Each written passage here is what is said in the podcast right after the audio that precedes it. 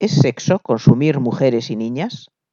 ¿Qué pensaríamos si en horario infantil se emitieran en televisión anuncios pornográficos y muy violentos? ¿Cómo reaccionaríamos si viéramos a mujeres y niñas violentadas, humilladas, torturadas para consumo de una industria que obtiene beneficios con ellas y busca ampliar su cartera de clientes entre niños, adolescentes y jóvenes?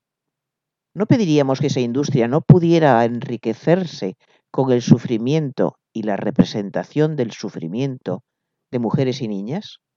¿No exigiríamos que esos anuncios dejaran de emitirse, que esos contenidos no fueran tan fácilmente accesibles, que esas prácticas crueles y degradantes fueran penalizadas?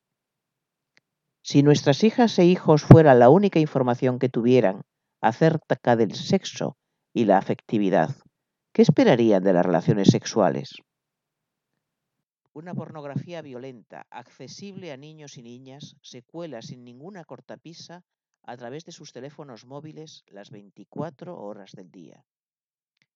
La pornografía es la escuela de la prostitución, una industria voraz dedicada a sacar todos los beneficios posibles de convertir a mujeres y niñas en objetos y a jóvenes adolescentes y niños en consumidores de pornografía y puteros no es un derecho, no es sexo, es violencia. ¿No vas a hacer nada?